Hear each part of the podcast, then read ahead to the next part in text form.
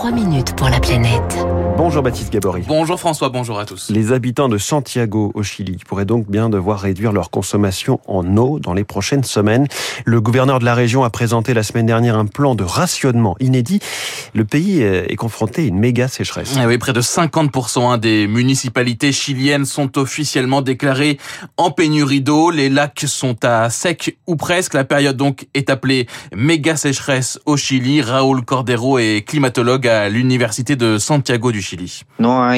Jamais les zones centrales du pays n'avaient été affectées par une sécheresse aussi longue et importante. En cause les très faibles précipitations de l'hiver dernier et plus généralement des dernières années au Chili marquées par des sécheresses toujours plus importantes. 2021 a ainsi été la quatrième année la plus sèche jamais enregistrée. Le déficit de précipitation sur la dernière décennie est de 30%, mais c'est une moyenne. Il y a des années bien pires, comme l'hiver dernier qui s'est terminé avec un déficit de précipitation supérieur à 60%.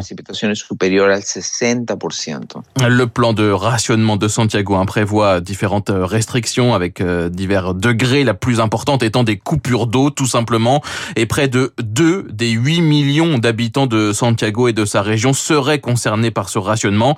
Rien n'indique que la situation pourrait s'améliorer dans les prochaines semaines ou les prochaines années. L'année 2019 a été extraordinairement sèche. L'année 2021 aussi. Il est clair que nous allons continuer à perdre des précipitations et que les années très sèches vont devenir de plus en plus fréquentes.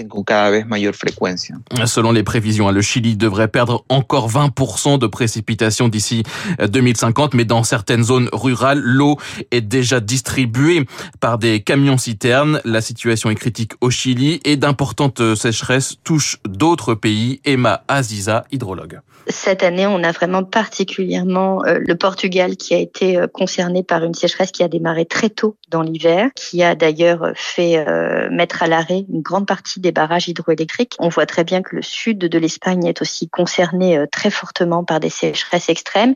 Et puis le Maroc, effectivement, se retrouve dans des niveaux extrêmement bas. Ce sont vraiment ces trois pays qui sont dans la situation la plus critique à l'heure actuelle. Et la France n'est pas loin derrière puisque l'on vient de vivre une sécheresse hivernale qui n'a pas permis la recharge des nappes phréatiques. Les nouvelles pluies qui pourraient arriver vont être récupérées directement par les plantes dès euh, le mois d'avril, en fait, on est déjà sur euh, un manque d'eau dans les sols que l'on a l'habitude de connaître plutôt juste avant l'été. Tout s'accélère. Ce qui pose problème, c'est que les années précédentes, où on a eu des années historiques, notamment 2017, 2018, 2019 et 2020, on avait démarré le printemps avec une situation excédentaire. Ce sont les canicules, les, vagues de chaleur qui avaient fait basculer la situation dans un état de sécheresse. Donc on peut se poser euh, beaucoup de questions pour effectivement cette année d'humidité dans les sols en région PACA, par exemple, est aujourd'hui à un niveau atteint habituellement fin juin et avec déjà des premières restrictions comme dans la Drôme qui est passée la semaine dernière, le 15 avril, donc